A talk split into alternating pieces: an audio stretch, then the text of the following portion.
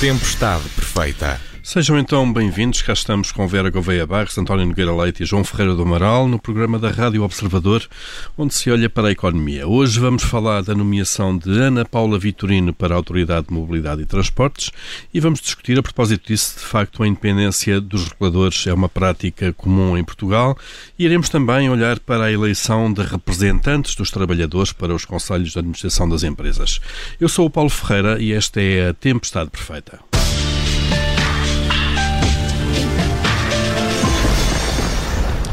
Está então confirmado. Ana Paula Vitorino, ex-ministra e deputada do PS, é o nome escolhido pelo Governo para liderar a Autoridade da Mobilidade e Transportes, o organismo regulador deste setor. Pedro Nuno Santos, o ministro da tutela, que fez a nomeação, já veio defender que a escolha de Ana Paula Vitorino garante a independência, isto apesar da sua filiação e dos cargos passados de governação. Vera Gouveia Barros, começando por si, hum, Acha que, de facto, podemos estar descansados eh, com a independência da liderança deste, deste Instituto do Regulador? Bom, eu, eu se calhar ia, ia um bocadinho antes uhum. e começava por questionar a própria existência da, da AMT. Atenção que eu sou muito favorável ao modelo das, eh, do, do, Estado enquanto regulador e, portanto, ter os, os, reguladores independentes. A questão com a AMT é que, quando eu olho para as suas atribuições, uh, e vejo coisas como definir tarifários, como uh, garantir o acesso equitativo às infraestruturas, eu parece-me que estamos perante uma entidade que faria mais sentido ser da administração direta do Estado e não indireta. Hum. Mas uma vez. A administração eu... direta, isto, uma direção-geral, por exemplo. Geral, uhum. Uma direção-geral. Portanto, onde a questão da independência não se colocaria? Onde a questão da independência não se colocaria, porque eu vejo nas atribuições coisas que, que de facto não têm que ver com, uh, ou, melhor, que têm que ver com, com política setorial e, portanto, em que a independência não faz, não faz muito sentido. Mas, mas adiante, uma vez que se, que se adotou este modelo para, para esta entidade, uh, temos de garantir que, de facto, uh, a AMT funciona uh, de forma independente. Independente de quem? É uma pergunta importante. Por um lado, dos regulados, obviamente. Uh, e estamos aqui a falar de um setor em que uma boa parte dos regulados são, na verdade, empresas públicas. Uh, mas ainda que assim não fosse, e, e já agora deixem-me referir aqui um, um pormenor que eu acho uh, curioso, acho interessante, que tem que ver com o facto da sede da, desta, da, da AMT ficar no Palácio Coimbra, que era a antiga uh, sede da Refer e que continua a ser pertença, salvo erro, da Infraestruturas de Portugal. Ou seja, uh, nós, nós temos um regulado que é senhorio do regulador. Portanto, logo aí podemos eh, perguntar sobre alguma eh, independência. Mas mais como não isso, adorar este país? Como não adorar. Uh, mas mais que isso, uh, a independência das entidades reguladoras tem de ser também do poder político e não somente dos regulados. Ainda que os regulados nem sequer fossem de propriedade estatal, como uh, acontece com muitos aqui no, no caso concreto. E, portanto, há, há, obviamente aqui um conflito de interesses e vamos repetir aquilo que já dissemos uh, em programas anteriores quando se colocou a mesma questão relativamente a Mário Centeno. Não se trata aqui de pôr em causa a idoneidade da pessoa nem a sua competência técnica. O conflito de interesses é, por definição, uma questão uh, potencial não é, uma, não é algo que, que nós verifiquemos a, posteriori, não. E, portanto, há aqui claramente, uh, pelo currículo, que, que, que não é cadastro, de facto, mas estamos a falar de uma pessoa que foi ministra, que é casada com um atual ministro e que se pretende que seja uh, uh, uh, independente do poder político. No fundo, seja uma, ju uma juíza, entre aspas, em, em dossiês onde o governo, este outro qualquer, como, como gestor e como tutela como... de uma série de, empresas, vai, no fundo, vai ser uma juíza de uma série de ações e decisões do governo. Claramente, claramente, e portanto parece-me que temos aqui uh, um problema que, aliás, uh, não, é, não é novo. Nós uh, ciclicamente estamos a discutir esta questão e parece-me que, que, se calhar faz sentido refletirmos seriamente sobre isto, porque está mais do que mostrado que termos mercados com concorrência é a concorrência que promove a inovação, é a concorrência que nos aproxima acima de situações ótimas de bem-estar e, portanto, o papel das entidades uh, reguladoras é fundamental. Hum. E é preciso que, de facto, elas, elas funcionem e sejam independentes, independentes também no seu modo de financiamento, atenção, porque muitas vezes nós podemos ter uma, uma independência formal, mas depois não há os recursos financeiros para exercer essa, essa dependência, essa independência, e, e, e portanto, hum, acho que, que que este é um assunto que não é uh, mera, mera espuma dos dias, não tem que ver com a pessoa em causa, tem mesmo que ver com questões estruturais, com o nosso modelo de desenvolvimento hum. e com um dos problemas que nós temos na nossa economia, que é a, a sua falta de concorrência, de abertura. Uh, um dos grandes problemas do Estado Novo era o corporativismo e, infelizmente, esse é um traço que parece não ter desaparecido. Deixe-nos ouvir eh, João Ferreira do Amaral. Bom dia também sobre, dia. sobre este assunto. Uh, também o preocupa? Uh, esta... Não, eu, eu devo dizer que tenho, aliás, como já tive na, na altura do Banco Central. do Banco Central, uma posição um bocado diferente. Há uma coisa que eu estou de acordo com o que a Vera disse. Eu penso que este tipo de funções deviam ser pura e simplesmente atribuídos a um organismo da administração central, a um instituto, como aliás já foi, e, não, e estar a inventar entidades reguladoras não, não me parece que seja um bom processo. Eh, no caso específico do, dos transportes, é, além disso, há aqui um problema muito delicado em termos, ou melhor, dois problemas delicados que se traduzem depois nas dificuldades políticas, não apenas técnicas, mas políticas de ser uma entidade reguladora desta matéria, que são, por um lado, a necessidade de contactar com vários níveis do Estado, não só o nível central como nível das autarquias e nível de, de zonas, áreas metropolitanas, por exemplo. Portanto, é do ponto de vista político extremamente complicado gerir um, penso eu, uma autoridade deste ponto de vista. E há um segundo sim, aspecto... Sim, já, já, agora, uma grande parte da atividade da AMT tem a ver, de, de facto, com as concessões de transportes uh, ao claro, nível municipal e, portanto, estamos a falar de centenas, de, de, neste caso, de organismos políticos ao nível sim. dos municípios que, que, que, estão sob a alçada é, deste... É extremamente complicado. Em segundo lugar, há aqui uma questão também que tem a ver com a particularidade de estarmos num processo de descarbonização, em que os, para obter os, os objetivos, para realizar os objetivos de, de redução de, de, do carbono e, portanto, de, das alterações climáticas, os, os transportes vão ter que levar uma grande volta. E isso vai ser um processo que não vai ser fácil. Para além de todos os problemas que já existem no setor, e que são vários setores, transportes terrestres transportes marítimos, há, além disso também eh, esta questão de ter que haver uma, imperativamente uma mudança estrutural, porque vai mesmo ter que ser. E, portanto, eu penso que este é um, é um período em que eh, a pessoa que tem que estar à frente da, da autoridade tem que ter, eh, de facto, capacidade de eh, funcionar junto a um poder político bastante disperso e bastante complicado de gerir. Uma pessoa independente do poder político, eu penso que se calhar não faria, na prática, acabaria não ser realmente independente, porque eu, a ideia que eu tenho é que seria cilindrada pelo poder político dos vários níveis.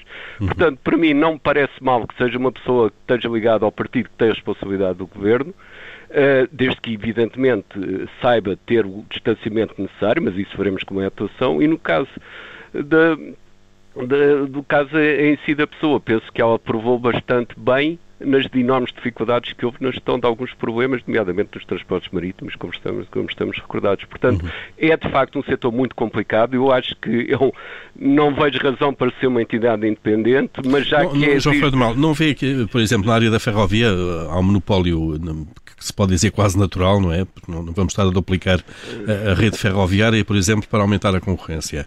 Não, não, não acha que a intervenção de um, de um organismo regulador, que podia ser este ou outro, de facto, não é? Eh, eh, pode ser benéfica aqui?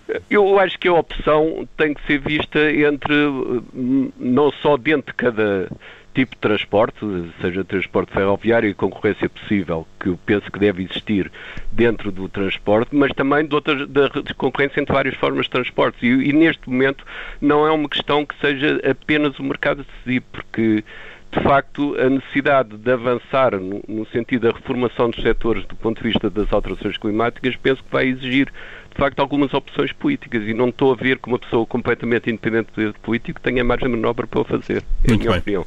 Vamos ouvir António Nogueira Leite. Bom dia também. Eh, qual é a forma como olha para este, para este, para este caso? Bom dia. Olha, eu não acho que a aparatiquização de, de, todos os organismos do Estado seja a forma de os tornar mais eficientes. Acho que isso é, um, é uma barbaridade, porque pensar que porque eu tenho o telefone de ministro eu vou desempenhar as minhas, melhor as minhas funções uh, é um bocadinho anacrónico nos tempos que correm numa economia que ainda, uh, pelo menos, se diz lá fora que é de mercado. Eh, de qualquer das maneiras, eh, este caso eu partilho da ideia do eh, anterior, quer do João, quer da, quer da Vera, de que este é um mau exemplo na medida em que não se justifica que seja uma entidade regulatória independente. Aliás, algumas das entidades que nós temos passaram a ter a ser chamadas entidades regulatórias basicamente porque se queria pagar melhor às pessoas que lá estavam. Uh, e, portanto, como sempre em Portugal, uma subversão total uh, entre os objetivos e os meios e a forma como uns devem ou não preceder uh, os outros. Nós temos um sistema de regulação que começou a ser criado nos anos 90, em linha com o que aconteceu na Europa, e que é basicamente uma adaptação à Europa daquilo que se fazia nos Estados Unidos desde o tempo do presidente Roosevelt e que depois já era prática em muitos países anglo-saxónicos. Uh, aqui a ideia uh, era sempre uh, tentar que, porque o Estado ainda tinha um papel importante em muitos dos setores, se criassem entidades independentes que eh, pudessem, com a devida eficiência e com a devida distância eh, e com o devido fundamento, tomar as decisões importantes para que se atingisse a melhor solução possível no funcionamento de muitos mercados, inclusivamente em geral, em que existem falhas e, portanto, tem que haver alguma intervenção regulatória. Ora, em Portugal isto nunca correu muito bem. Nós temos um sistema que é muito heterodoxo, é heteróclito, e que uh, tem graus diferentes de autonomia. Uh, por outro lado, também a questão dos conflitos de interesses nunca foi muito esclarecida, porque não é deste governo, é de todos, a ideia de que só existem conflitos de interesses entre a regulação e o setor privado, não há conflitos de interesses entre órgãos, órgãos de Estado. O que é, ao fim e ao cabo, a morte da, da ideia da regulação independente. E nós temos imensos exemplos, não quero, não quero referir. O problema que nós temos aqui, eu acho, eh, não tem nada a ver com a competência da Ana Paula Vitorino. Eu acho que, aliás, é uma pessoa, eu tenho aqui, enfim, devo dizer que é uma pessoa que eu conheço muito bem, há muitos anos, eh, que eu considero extremamente competente nestas matérias em concreto. e, e, que, portanto, até pela natureza administrativa de boa parte das suas funções, acho que as vai desempenhar bem.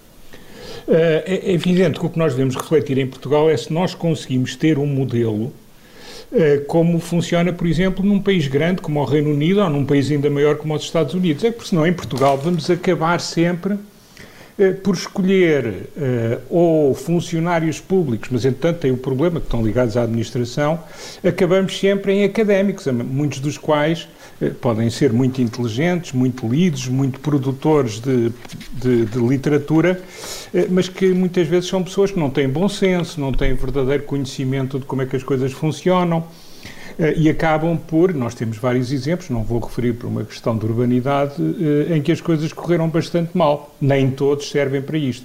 Portanto, Portugal tem aqui um problema claro, é que somos um país muito pequeno, em que toda a gente se conhece, em que muita gente teve, numas funções e noutras, e se aplicarmos as mesmas regras a todos, vamos a ver que, nós, que, que há, um, há um, uma boa solução eh, que, muito, que, nós nunca quisemos recorrer, que é a contratação internacional. E o concurso não, internacional. Nunca.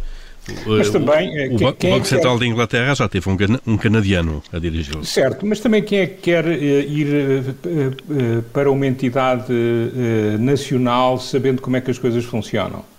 Hum. Uh, quer dizer, não vamos buscar certamente os melhores cérebros e os mais preparados internacionalmente. Então qual é a solução? Ou então, um ou, então não, ou então não sabendo o que também é um problema. O que também é um problema. uh, o, o, qual eu, é a solução eu, então? Colocar os, não, uh, os reguladores não, a ser eleitos, a liderança dos reguladores eleita no Parlamento? Talvez, não sei. Serve de alguma coisa? Eu acho que não hum. serve nada, basta ver a, a, questão dos exames que fazem os reguladores, passam todos com se não é com nota máxima, é perto. É que o nosso Parlamento não faz os exames uh, que fazem outros Parlamentos. O, o, o, o, Nuno Garopa, que é uma das pessoas em Portugal mais versadas sobre este tema na atualidade, escreveu há tempos um artigo, bem, há quatro ou cinco anos, em que dizia que o melhor é voltarmos às direções gerais, porque não ganhamos nada uh, em termos de independência, não ganhamos nada em termos de uh, competência técnica. Aliás, se olharmos para os reguladores setoriais, verificamos que eles estão pejados de pessoas com ligações aos partidos Uh, neste momento, claro, uh, ao fim destes anos, ao Bloco e ao Partido Socialista. E pelo menos assim andávamos desenganados com direções gerais. Aí andávamos desenganados e acabávamos num só. modelo. Se calhar, se calhar o direito, se calhar em Portugal é muito difícil. Eu fui das pessoas que nos anos 90 fez força para que se adaptasse, adotasse este modelo António, em Temos que, estamos a chegar ao fim da, da, desta sim, sim. primeira parte, só para fechar este assunto. Uh, Não, já, eu, já percebi eu, que, que, que, o dá como derrotado e mais vale voltar então às tutelas políticas, se quisermos, e governativas deste só saber se a Vera, Vera concorda é também. É, Acho que é mais transparente. Seria mais transparente, então desistimos desta, desta pretensão de ter relação independente e voltar a, a, a direções gerais, por exemplo. Em 30 segundos mesmo. Contaram-me que o Vasco Polido Valente teria dito em tempos que uh, neste país cada um podia ser um filho da. Enfim, uh, desde que o, o assumisse eu não acho que a assunção legitime, mas sou sempre favorável de que, a, a que se vamos ser, ao menos que admitamos. Muito bem. João Ferreira do Amaral, adivinho que a sua resposta seja positiva aqui, ou estou enganado? Sim, mas não na totalidade, não a 100%. Há domínios onde me parece que é importante haver uma regulação independente. É o caso da concorrência e o caso da, da comunicação social. Parece que são que. Muito Agora bem, deve ser sempre excepcional. A, a, a comunicação social é um exemplo Temos... extraordinário, de facto, João. Temos mesmo Sim, de terminar. Não, mas deve, deveria ser. Deveria ser. É verdade, é verdade. É verdade deveria ser. São dois, dois, eh, mas eu seria muito parcimonioso e penso que, inclusivamente, uma suposta independência depois até pode contribuir para a desresponsabilização do governo, que penso que em termos democráticos não é saudável. Portanto, seria muito parcimonioso e, em geral, deveria ser o governo a assumir claramente, quando se trata de opções políticas setoriais, as suas opções. É? Pronto, já deram cabo aqui de, uma, de, uma, de um ideal, os três, da regulação independente como modelo. Terminamos aqui esta primeira parte. Tempestade Perfeita volta já a seguir.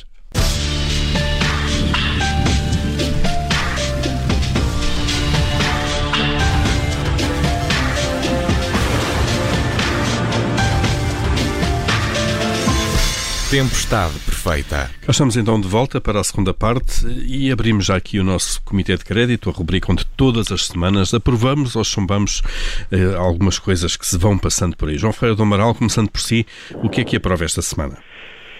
Aprovo eh, a publicação pelo Instituto Nacional de Estatística dos indicadores dos, da evolução dos, dos Objetivos de Desenvolvimento Sustentável, de acordo com com os indicadores da ONU referentes a Portugal e, e, portanto, só isso em si próprio é positivo. Também é positivo que, na maior parte dos casos, temos melhorado, mas persistem pontos e aspectos negativos que são de salientar. Portanto, é, é positivo que isto entre na discussão pública, porque trata-se de um aspecto, aliás, ligado ao resto, tem a ver também com os objetivos do Plano de Recuperação e Resiliência. No fundo, vamos, vamos poder acompanhar como é que estamos a evoluir nesses uh, objetivos globais. Muito bem. António Nogueira Leite, o que é que aprova esta semana?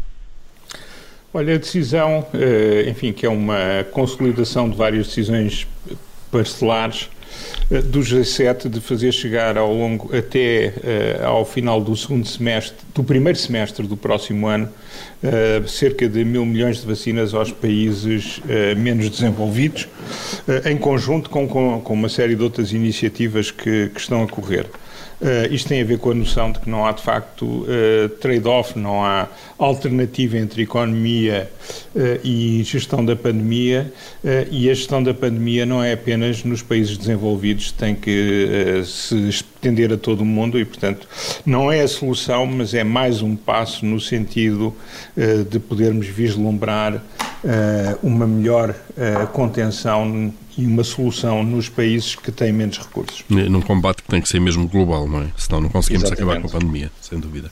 Vera Gouveia Barros, o que é que aprova esta semana?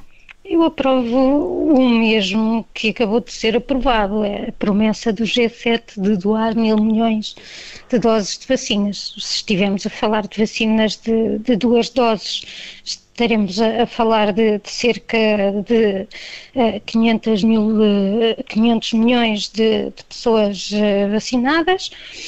Um, Poder-se-á dizer que não é suficiente, pois não será certamente, mas é, é um bom indício e espero que esta promessa possa ser o começo e, de, de, uma confluência aqui de, de várias economias eh, desenvolvidas que percebem, tal como o António referiu, que uh, a, a, gestão da, da, pandemia não se faz somente no mundo uh, ocidental.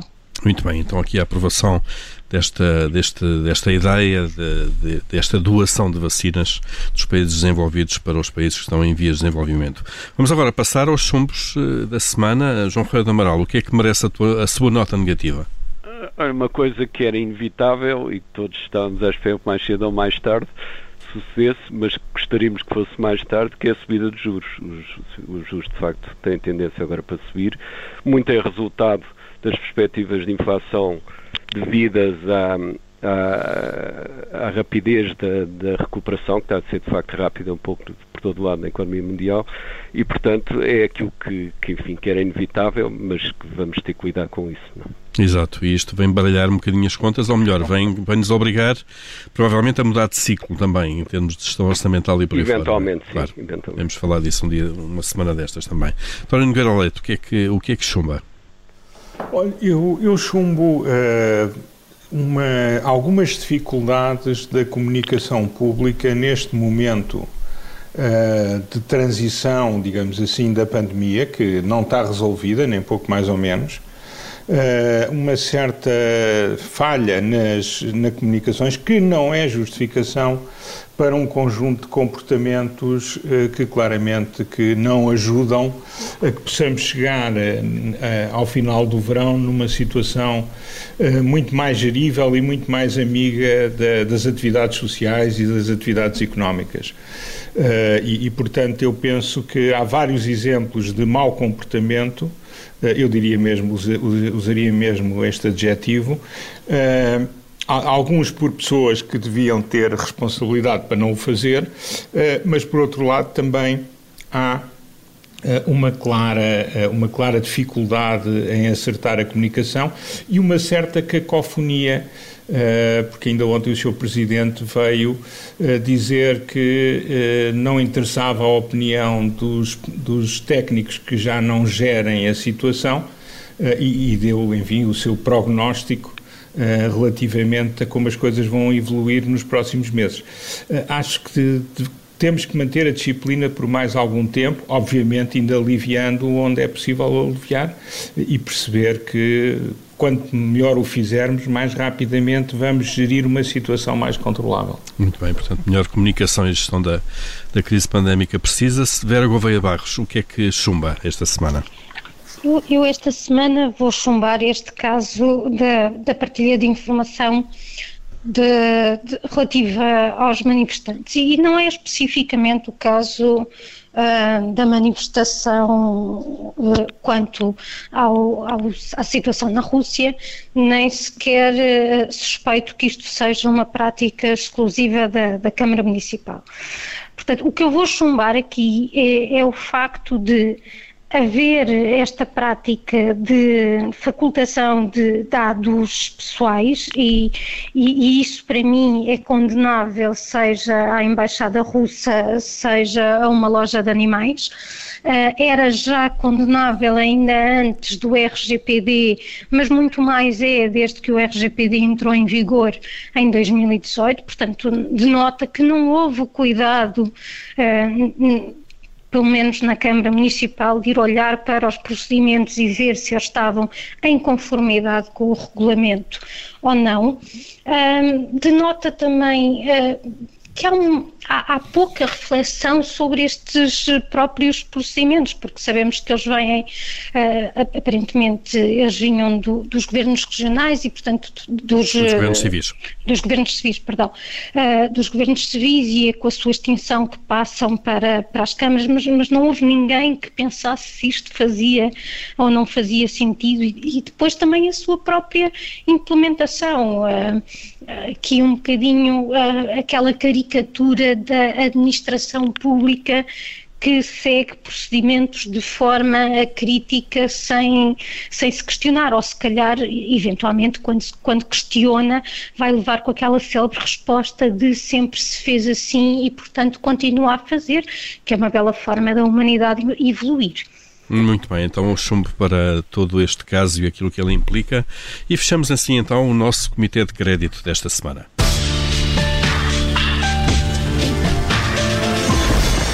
E agora vamos falar de representantes dos trabalhadores e dos sindicatos eh, nos conselhos de administração das empresas. É uma prática que a TAP agora estreia, pelo menos ao nível das maiores empresas, e uma empresa, neste caso, eh, detida maioritariamente, quase totalmente pelo Estado. Eh, João Pedro Conceição Duarte é chefe de cabine da TAP e foi eleito há uns dias representante dos trabalhadores e será então um administrador não executivo, com assento na, administração da, da, da empresa. É uma prática nova António Nogueira Leite, vê uh, mais aspectos positivos do que negativos? Se é que vê algum negativo nesta, nesta prática?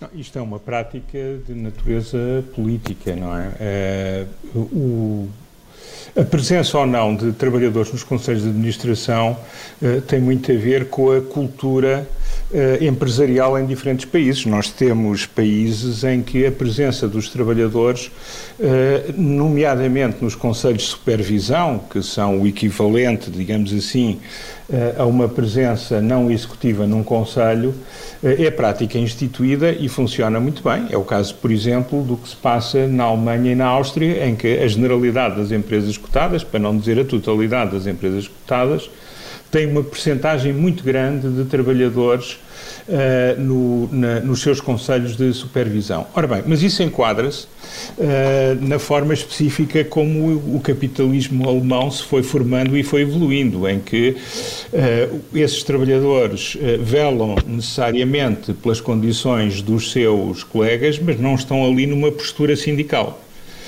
Uh, estão ali numa postura de construção de um projeto comum, projeto esse que depois, uh, consensualizadamente, terá, evoluirá em termos do seu crescimento, daquilo que é passado das reservas, daquilo que é distribuído aos acionistas, participam em tudo isso, não estão nas decisões executivas, mas têm uma visão não sindical da participação nos conselhos de administração e isso advém de uma longa cultura e de uma longa prática. Ora, em Portugal, a experiência que nós temos é a experiência do pós-25 de Abril. E aí eh, eh, a intervenção era totalmente política, era absolutamente adversarial, eh, mas também, devo dizer, não era muito, porque na verdade estamos a falar muitas vezes num universo de empresas públicas. Eu acho que em Portugal não faz sentido não faz sentido porque não é essa a nossa cultura empresarial. Impor isso como uma regra, eu penso que uh, vai fora da, da, cultura empresarial, não só porque os trabalhadores têm uma visão completamente diferente de qual é que é o seu papel na gestão da empresa do que acontece em alguns países, pela mesma razão que nós vemos isso na Alemanha e na Áustria, mas não o vemos na Noruega, não o vemos na, no Reino Unido, não o vemos nos Estados Unidos, ou em Espanha, ou em Portugal, ou em França. Portanto, eu, eu os trabalhadores são uma parte essencial das organizações, aliás, sem trabalhadores uh, e muitas organizações, o seu valor advém dos seus trabalhadores aos diferentes níveis, uh, mas na verdade não me parece que isto jogue bem com a prática portuguesa. Admito. Uhum. Que o Primeiro-Ministro Pedro Nuno Santos e que em Portugal no futuro isso Neste possa caso, o Ministro, o ministro da Tutela.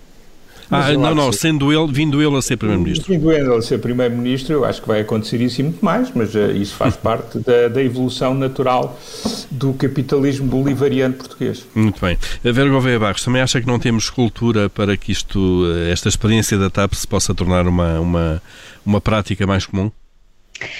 Mais do que vulgarizar a prática, é, é aquilo que dizia o António, e nós há umas semanas falávamos sobre o mercado de trabalho e, e eu referia precisamente uh, com lamento esta questão de nós estarmos sempre a olhar para as empresas e para os trabalhadores de uma forma como se fossem uh, adversários, quando a lógica deveria ser exatamente a oposta, a de confluência de interesses, a de procura uh, de, de soluções comuns, de entendimentos.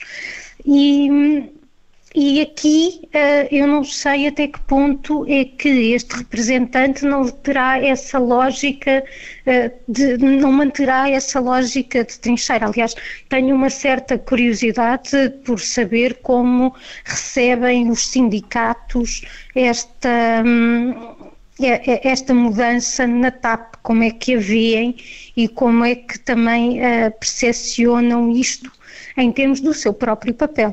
Uhum. Portanto, vamos, é uma experiência a acompanhar. João Ferreira do Amaral, acha positiva esta, esta prática, esta experiência? Também acha que devia ser replicada ou não? Não, não vejo que, que, fosse resolver problema nenhum. Confesso que, por razões que foram ditas e também por Portanto, não, não, temos cultura para isso. Aquilo que funciona bem na Alemanha ou na Áustria, não. E não temos tecido empresarial para isso. Isto só faz sentido em grandes empresas e, em qualquer caso, só se aplicaria uma porcentagem muito reduzida de empresas. Portanto, eh, eu tenho alguma dúvida em ver, quando, quando há mudanças, eu faço sempre aquilo que, eh, que deveria ser feito, mas que raramente é qual é o problema que se pretende resolver, não é arranjar depois o problema para as mudanças.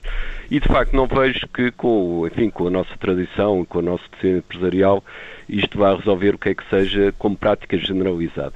Eh, as coisas agravam-se, ainda por cima, quando há vários sindicatos na empresa e muitas vezes com interesses que não são uh, inteiramente convergentes.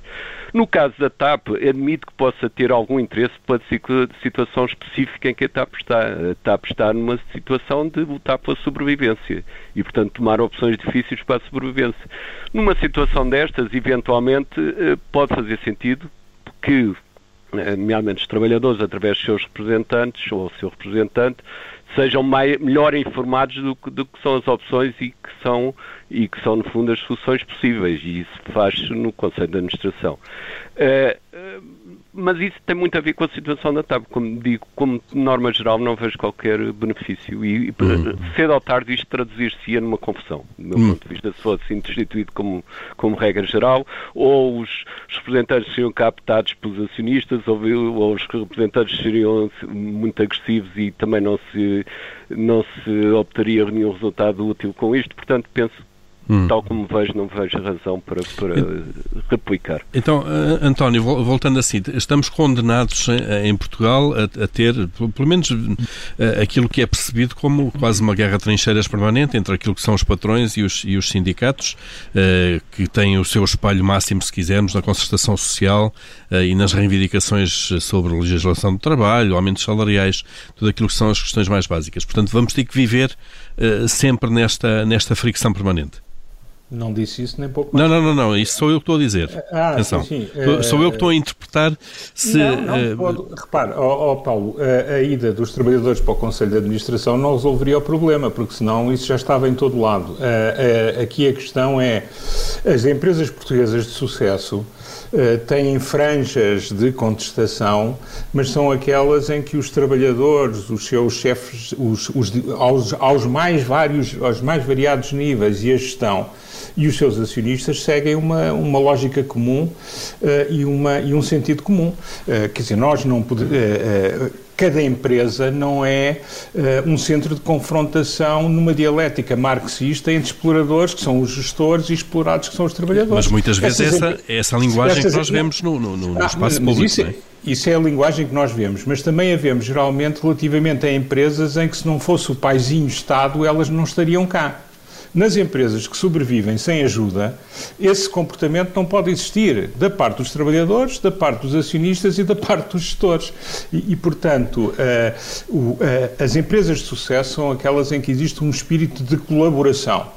Eh, transformar as empresas num campo de luta política ou num campo de luta de classes, que ainda por cima é, um, enfim, um, é uma designação velha de 160 anos e que em muitos casos não se aplica na atualidade, uh, não é certamente amigo da criação de valor nessas empresas e da criação de valor para o país. Portanto, Há, obviamente, questões de repartição, há, obviamente, questões de incentivos. Mas, hoje em dia, nas empresas que têm sucesso, os trabalhadores sabem que se a empresa tiver sucesso, eles também ganham. Uh, e, e, e, portanto, e, mas é, embora eu acho também que em Portugal há um campo enorme para progredir aí. Uhum. Uh, eu acho que em Portugal ainda Na há muita gente entre... que não gera uhum. adequadamente as empresas e não consegue motivar. E motivar não é com discursos, é com discursos e é com muitas outras coisas, incluindo repartição de benefícios, uh, adequadamente os seus trabalhadores. Mas é, essa visão da oposição permanente só persiste em muitas empresas porque elas, uh, enfim, sobrevivem com o dinheiro dos contribuintes permanentemente. E por isso, claro, podem dar-se esse luxo. Veja o Metro, veja a CP, veja a Refer, uh, veja o, todas essas empresas que, onde há sempre imensa luta eh, mas onde no fundo há sempre os contribuintes, eh, os contribuintes estão lá sempre a passar cheques. Se elas vivessem por si próprias, isso acabava num instante. E eu penso que é isso que o ministro tenta fazer na TAP, é explicar aos trabalhadores que estão todos do mesmo lado. E é aquilo que o João referiu é exatamente a, a razão pela qual eu acho uh, que, objetivamente, neste caso, ele decidiu começar por aí. Uhum. Vera Gouveia Barros, é, também é uma forma esta, de facto, de trazer os, uh, os trabalhadores, através de um representante, mais para dentro daquilo que são os problemas de uma empresa que está a passar as dificuldades da TAP. Uh, sim, e, e, nós sabemos que, de facto, a TAP vai passar uh, por momentos difíceis. É, é aquilo que lhe adivinhamos infelizmente, e, e, sabemos que esses momentos difíceis vão ter certamente muitas repercussões ao nível uh, dos, dos, seus trabalhadores, de, de despedimentos, de revisão da massa salarial. Um, agora, um, não, não estou, apesar do meu pendor otimista, não estou assim tão crente que uh, esta mudança, que esta que trazer um trabalhador para a administração possa de facto representar essa mudança de mentalidade mais, mais geral. Não digo, aliás, mesmo em relação à TAP, não sei se, se, será uma mudança de mentalidade ou não, porque o facto de, como se referiu, a empresa estar uh, com grandes dificuldades, um, isso pode ser um, um grande motivador de, de, de, uma alteração de postura, mas não significa que efetivamente as pessoas tenham mudado de mentalidade. Atenção, uh, é uma é uma questão circunstancial e não propriamente de estrutura, e aí é que me parece que, que é fundamental. E é fundamental por aspectos que nós aqui também já, já fomos referindo ao longo dos programas, como por exemplo a qualidade da própria gestão. Nós sabemos que temos um, um tecido empresarial em que o, os empresários, à semelhança do, da, da, população em geral, uh, têm baixas qualificações e, portanto, todos esses em aspectos... Média, em média, até muitas vezes qualificações inferiores àquilo que é a média da população. E, e são baixas, portanto é, é de facto um, um problema uh, que temos de, de resolver e, e fala-se, e é engraçado porque eu não vejo um, a questão da educação e das qualificações estar sujeita a efetivamente a um debate aprofundado e haver aqui uh, um consenso sobre a necessidade de, de melhorarmos nesse aspecto. Muito Nós bem. temos um grande atraso para recuperar nessa dimensão. Muito bem, acho que hoje vocês desfizeram aqui dois, dois ideais que eu tinha na minha cabeça como sendo positivos. o primeiro da, da relação independente e este agora da participação mais ativa de trabalhadores e sindicatos na administração das empresas. É uma, é uma experiência, vai avaliar. Vamos, vamos é avaliar, não é? Mas é. não, o vosso ceticismo no tema e noutro. Pronto, transformam isto numa segunda-feira negra para mim. Permitam-me essa, essa avaliação. Portanto, saímos daqui sem regulação independente, tirando casos concretos muito, muito específicos, eh, mais vale andarmos enganados nisto, e também eh, sem esta, esta participação, este modelo alemão bem funciona lá, mas que cá não funcionará, então, de pôr os, os trabalhadores um, ehm, a, a, participar mais ativamente ou acompanhar pelo menos a gestão das empresas. Bom, e para terminar, tem ainda o vosso momento de tirania, não é? Uh, portanto, hoje saem daqui com o jackpot completo. Uh, Vera, começando, começando por si, uh, se mandasse o que, é que, o, que é que, o que é que mandava, no fundo, esta semana?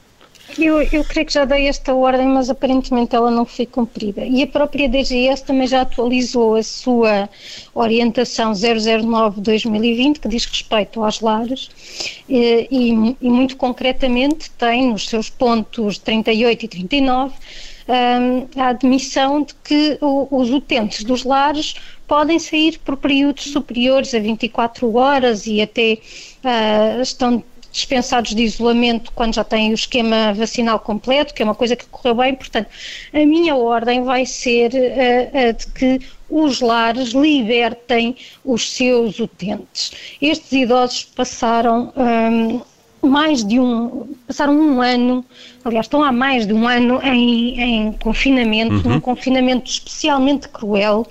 Um, e especialmente cruel até pelas próprias perspectivas de vida que têm ou que não têm, e há que uh, permitir que agora que estão vacinados, eles foram vacinados foi para isto, foi para recuperarem um, a, a, normalidade, liberdade, da, claro. a liberdade, a normalidade da sua vida. E, portanto, a minha ordem é a de que todos os lares cumpram estas novas orientações e permitam que os seus utentes estejam reunidos com as Muito suas bem. famílias que têm saudades deles. Libertem os utentes dos lares, no fundo. Muito bem. João Feira do Amaral, e temos que acelerar mesmo. Eh, qual é a sua, a sua ordem desta aos, semana?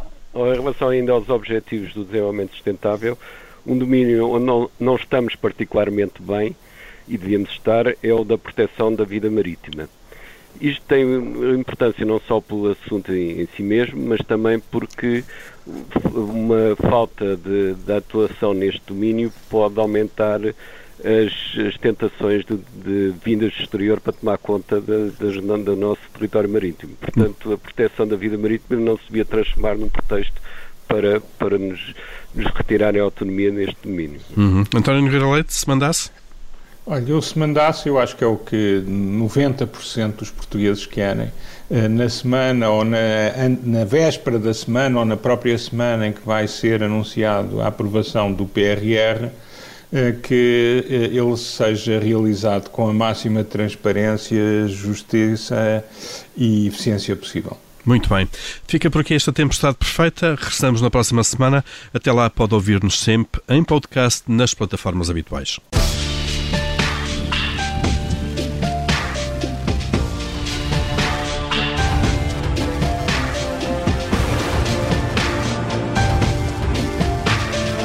Tempestade perfeita.